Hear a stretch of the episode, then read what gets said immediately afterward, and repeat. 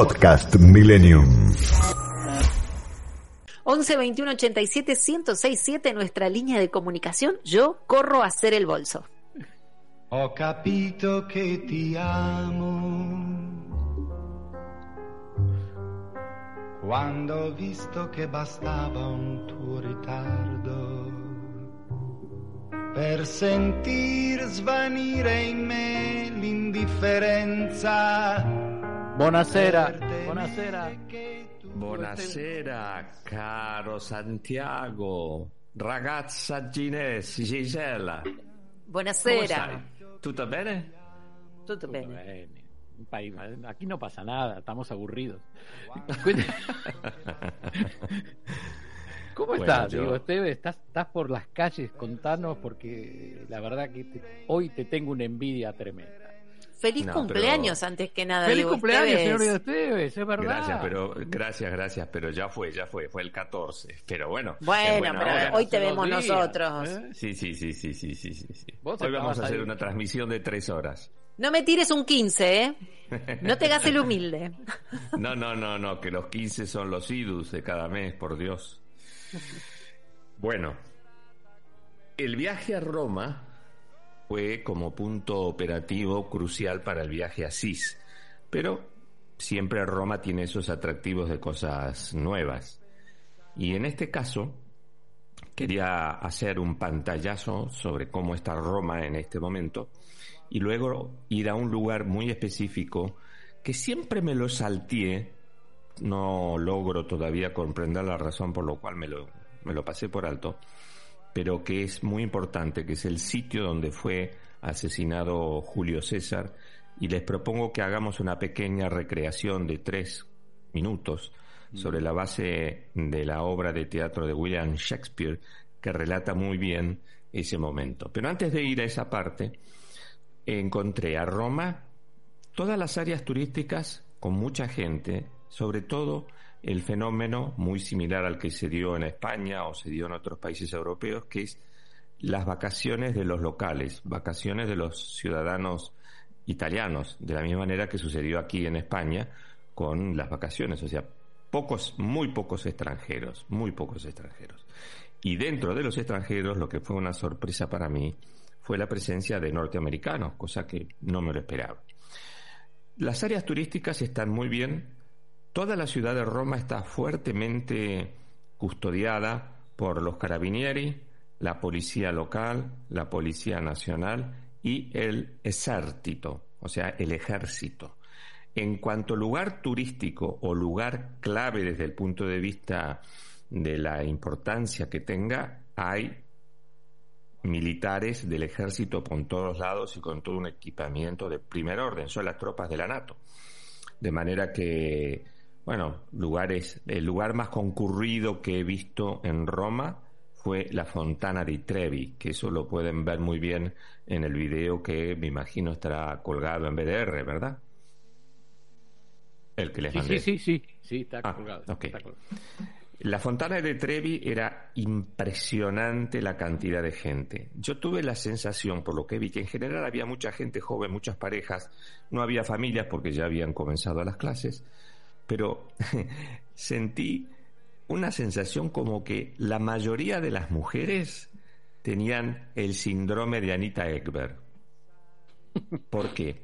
Porque todas les encantaba estar a punto de saltar, iban todas con trajes en general blancos, como Anita Ekberg en la película La Dolce Vita, y le faltaba tirarse a bañar en la Fontana y Trevi. Tanto es así que está tan custodiada que está la policía con silbatos permanentemente para que ninguna se ponga a, este, a escenific- escenificar la- las tomas en la película de La Dolce Vita, ¿no?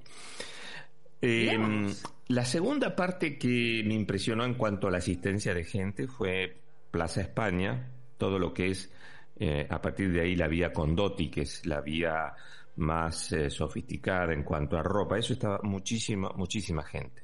Y Piazza España lo que se ha puesto sí muy de moda es toda la parte superior donde está Vía Sistina, donde uno se enfrenta con la escalinata que baja, que es la escalinata del, de la Trinidad, una hecha un trabajo del escultor Monti muy bonita, estaba en excelentes condiciones y ahí había mucha gente.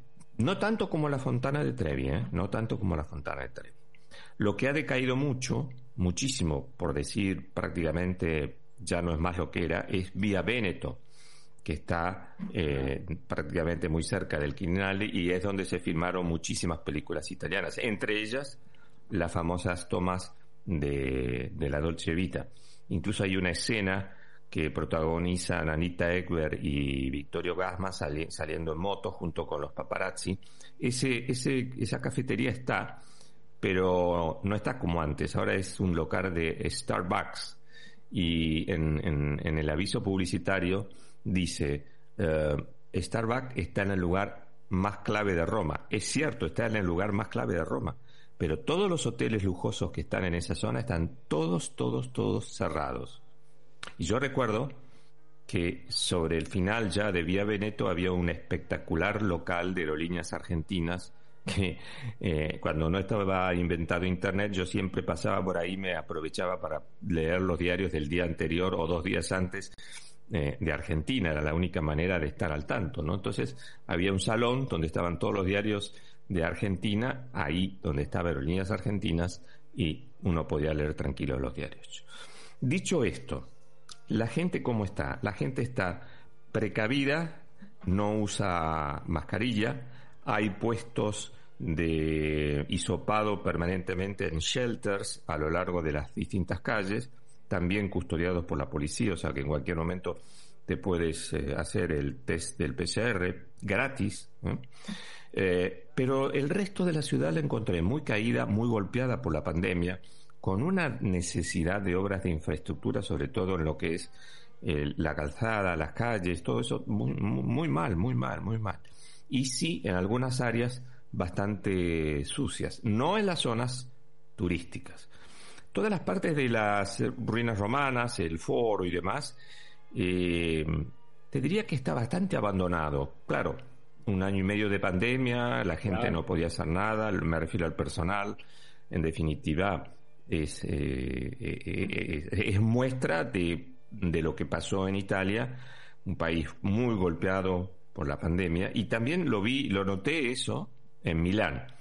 Entonces, cuando, cuando ustedes salían de la zona central de puntos turísticos, ahí te encontrabas con la verdadera Roma, que incluso tenías que tener cuidado con el teléfono celular, que tenías que tener cuidado si llevabas algo valioso, en fin. Eh, las cosas han cambiado en Roma, las cosas han cambiado, pero sigue manteniendo esa belleza intrínseca, ese espíritu que se lo han dado decenas de siglos, decenas de siglos. Y yendo ya al, al, lugar que les quería comentar, que me atrajo mucho, porque la verdad nunca me detuve, como dije antes, precisamente en él, es eh, a lo largo de una calle que se llama eh, Il Largo di Argentina. Esa calle que uno dice, ah, qué bien, eh, nuestro país tiene una calle, no, pero no, el nombre no está puesto por Argentina. El puesto, la, la, la titulación de, esa, de ese largo de, de, Torre de Argentina, eh, fue puesto miren lo que son las cosas, ¿no? Por eh, la popularidad que adquirió una, un palacete que ocupaba en toda esa zona, un señor que lo mandó construir con una torre. Este señor se llamaba Johannes Burgdart y era el maestro de ceremonias de cinco papas, o fue maestro de ceremonias de cinco papas, Sixto IV, Inocencio VIII, Alejandro VI de Borgia, Pío III y Julio II.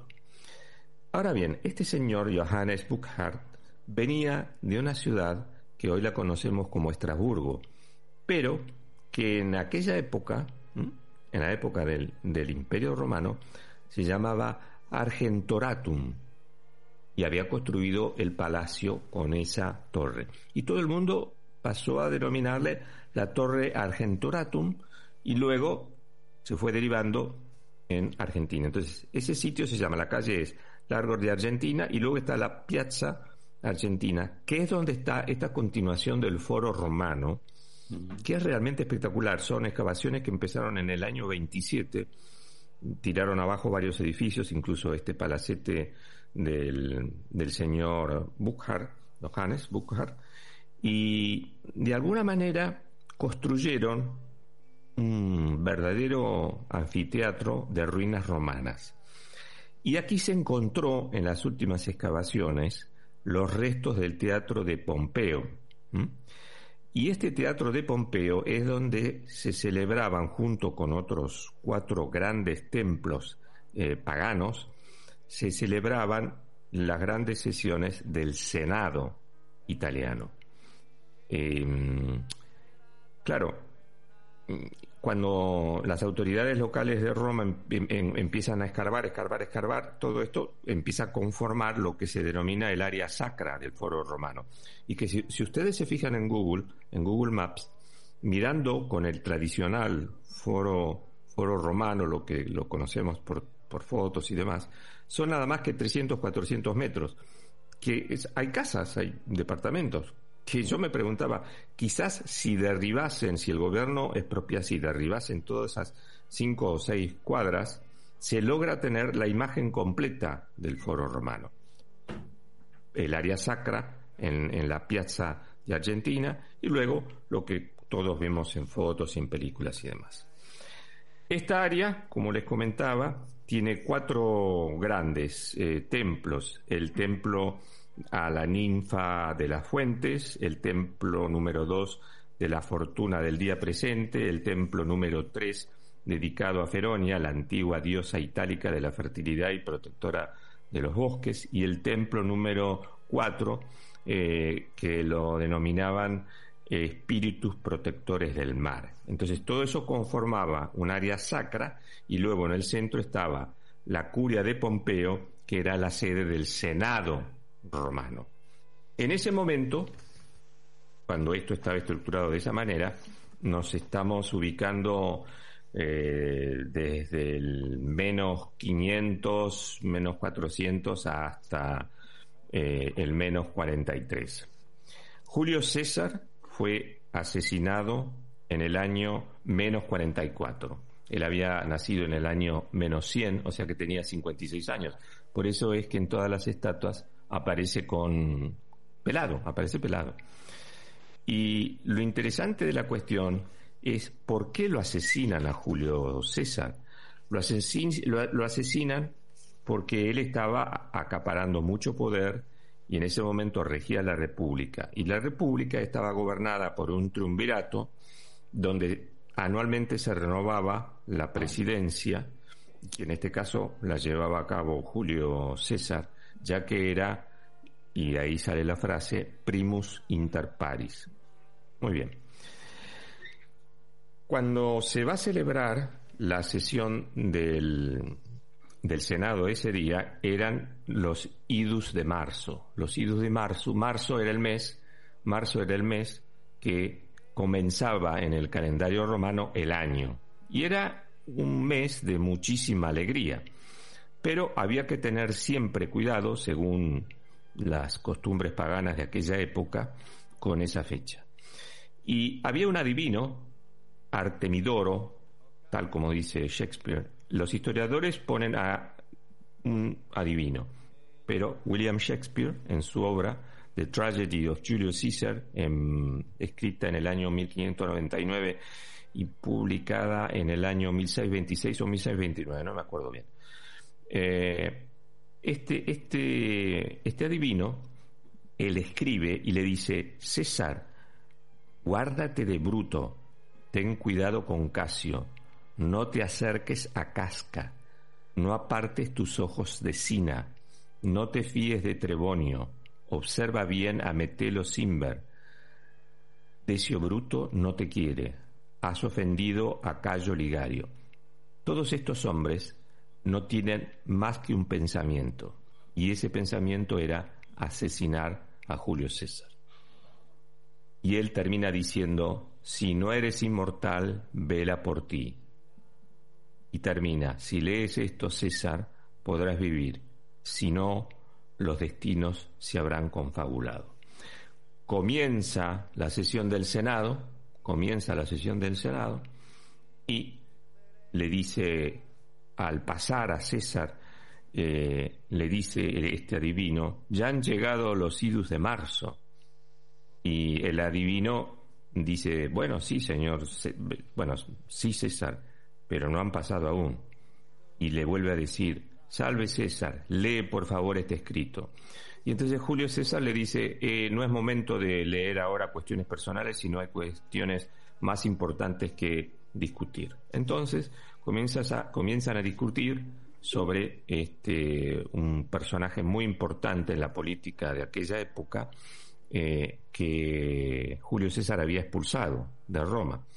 Y entonces varios senadores comienzan a postrarse a los pies, rogándoles, rogándoles, entonces se genera un diálogo que, por ejemplo, Sina, que era uno de los senadores, dice, oh César, por favor, haz todo lo que puedas por Simber, y César le corresponde, fuera, ¿pretendéis que eh, lo lleve al Olimpo? Decio, gran César, por favor. Entonces se levanta Casca y dice, hablen mis manos por ti. Y le clava un puñal a Julio César. Y en ese momento, todos los demás senadores le pegan 66 puñaladas. ¿Por qué participan todos los senadores? Porque era la única forma de que el crimen quedara impune. Porque si aparecía un solo personaje, ese iba a ser acusado. Y como todos estaban en el complot, era necesario que todos lo acuchillasen. ¿Usted tiene de complot hoy? Justo hoy. Eh, Tú también, Brutus. Bueno, y la famosa frase de Julio César, que dice, y tú también, Brutus. Entonces César morirá y él se tapa con la túnica blanca a la cabeza para morir con dignidad. ¿Verdad, Santi, que estás haciendo así con la cabeza? Bueno, eh, a partir de ahí comienza un periodo de gran convulsión política y una guerra civil en Roma y finalmente, eh, 20 años después, cae eh, la República Romana y comienza el imperio, que lo preside el sobrino de Julio César, del cual ya hemos hablado. Por último, la estructura de precios en Roma, mm, un poco más cara que aquí en España, no mucho, hay que alejarse de las zonas turísticas, los restaurantes eh, romanos siguen teniendo ese encanto, esa comida tan especial, ese aceite, esos vinos, que es una maravilla. Así que bueno, así es este viaje por Roma en la antigüedad y también ahora. Me encantó y me encantó terminar así, con un buen vinito, una rica comida, Diego, como nos tenés acostumbrados siempre a llevarnos a esos lugares tan, pero tan lindos. Empieza la ¿puede ser empieza Nabona, Gisela? Donde quieran. Los que conocen son ustedes. En Nabona estuve también. Está muy linda, muy, muy, linda. Con la fuente de los cuatro ríos. Sí, tal cual. De los cuatro ríos. El Nilo, el Amazonas, el Río de la Plata. ¿Y cuál más?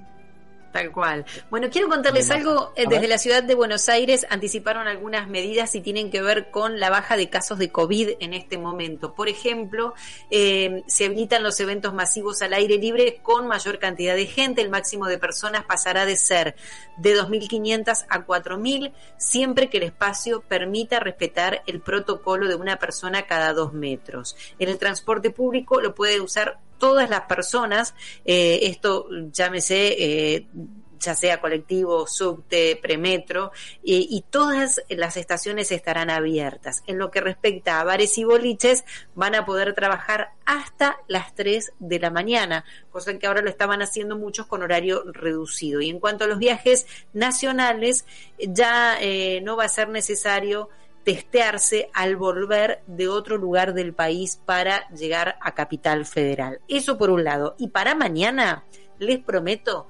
contarles cuánta gente votó que estaba privada de su libertad en las cárceles y quién fue el ganador o la ganadora allí en quienes están privados de su libertad.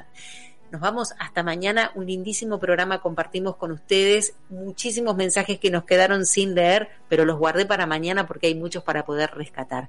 Diego, te mandamos un beso gigante, que tengas un excelente año, este que comenzaste hace unos días nada más, esta nueva vuelta al sol. un beccio, un beccio grande per lei, per te. Grazie, aparte. Grazie. aparte, lo comenzó en Roma el año. Imagínate cómo le va a ir. ¿eh? Con tutti, con, Con tutti. tutti. Chao, gente. caro. Hasta mañana. tutti. Hasta mañana. Hasta mañana a las 5. Chao. Mañana. Chao. Tripulación, preparar cabina para el aterrizaje. Este vuelo ha comenzado su descenso para aterrizar a las 19 en su lugar de destino. Nuestra tripulación en la operación técnica, Gerardo Moyano y Esteban Cavalieri. En la producción, Pablo Hellman. y al comando de este vuelo, Gisela Larsen y Santiago Ponlesica. Deseamos que hayan tenido un buen vuelo y esperamos verlos de nuevo a bordo. Los esperamos mañana a las 17 para un nuevo vuelo de regreso.